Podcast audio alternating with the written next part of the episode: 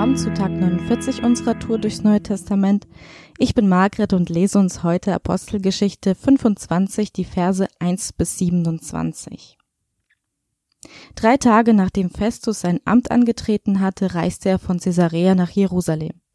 Dort kamen die obersten Priester und die einflussreichsten Juden zu ihm, um Paulus erneut anzuklagen. Sie baten Festus, ihnen als Zeichen seines Wohlwollens einen Gefallen zu tun und Paulus nach Jerusalem bringen zu lassen. In Wirklichkeit wollten sie den Gefangenen unterwegs überfallen und töten. Aber Festus lehnte den Vorschlag ab. Paulus bleibt in Caesarea, entschied er. Ich reise bald wieder zurück.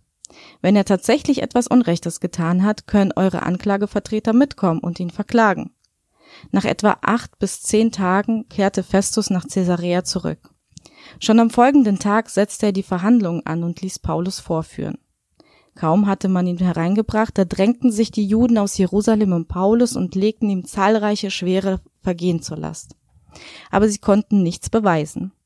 Paulus verteidigte sich mit den Worten Ich habe weder gegen das Gesetz der Juden verstoßen, noch den Tempel entweiht oder die Gesetze des Kaisers übertreten. Festus wollte den Juden einen Gefallen tun und fragte Paulus bist du damit einverstanden, dass wir deinen Prozess unter meinem Vorsitz in Jerusalem weiterführen? Paulus erwiderte, ich stehe hier vor einem kaiserlichen Gericht.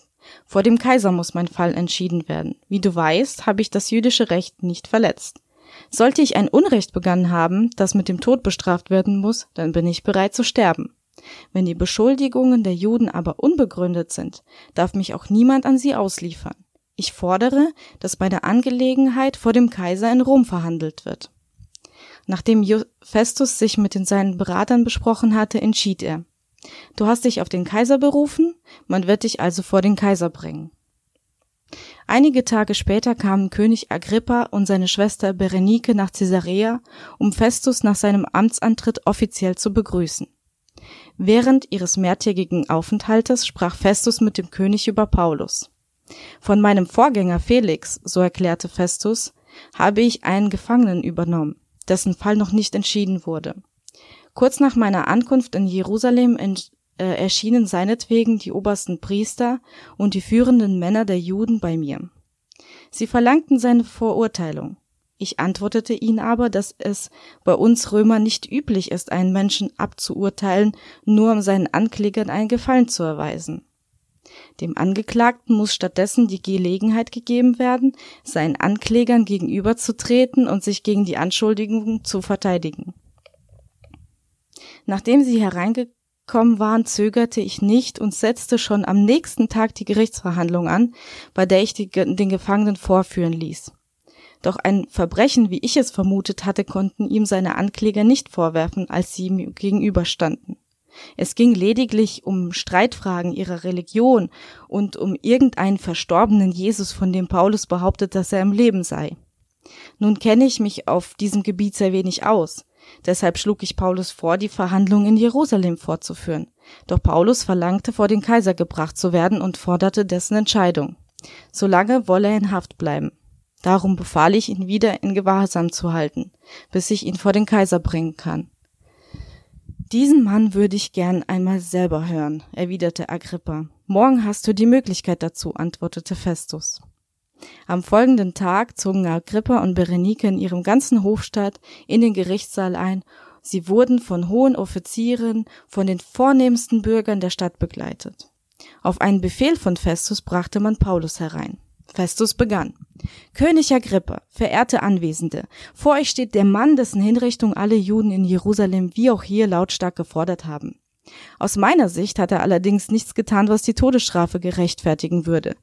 Weil er sich aber selbst auf den Kaiser berufen hat, habe ich entschieden, ihn nach Rom bringen zu lassen. Doch ich weiß nicht, was ich dem Kaiser als Anklageschrift vorlegen soll, Deshalb habe ich ihn euch vorführen lassen, besonders dir, König Agrippa, damit ich nach dem Verhör weiß, was ich schreiben soll.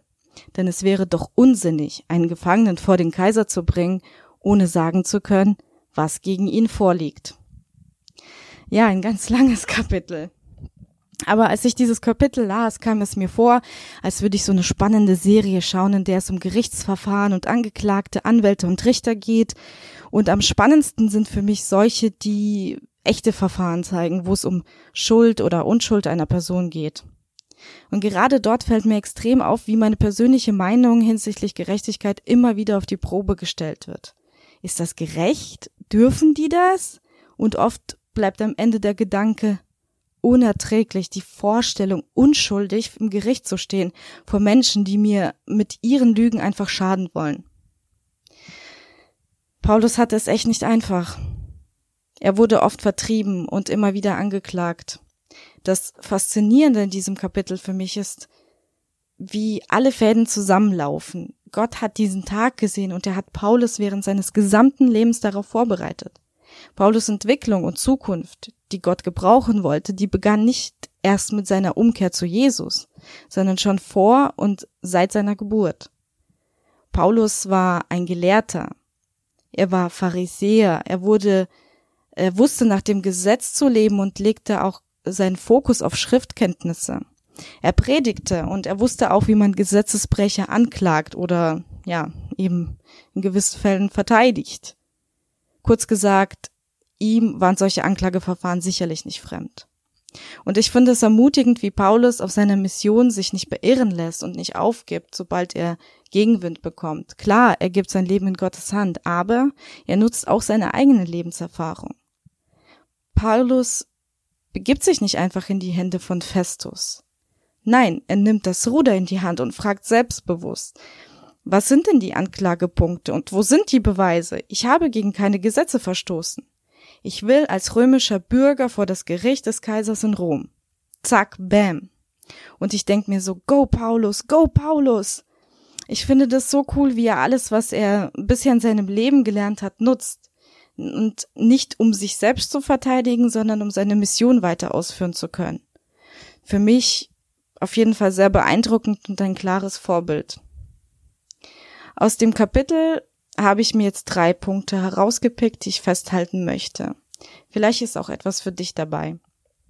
Erstens, alles, was ich seit meiner Geburt erlebt habe, kann und will Gott nutzen und nicht erst seit meiner bewussten Entscheidung, mein Leben Jesus zu geben. Zweitens, wenn ich auf einer Mission bin, dann gebe ich nicht so schnell auf. Ich darf auf meine Erfahrungen und auf meine Kompetenzen zurückgreifen und auch auf mein Wissen vertrauen. Drittens, ich bin nicht mickrig, nur weil mich jemand so sehen will. Es können die Höchsten der Höchsten vor mir stehen. Gott hat das letzte Wort. Ich bete, dass du heute etwas mitnehmen konntest. Gott segne dich.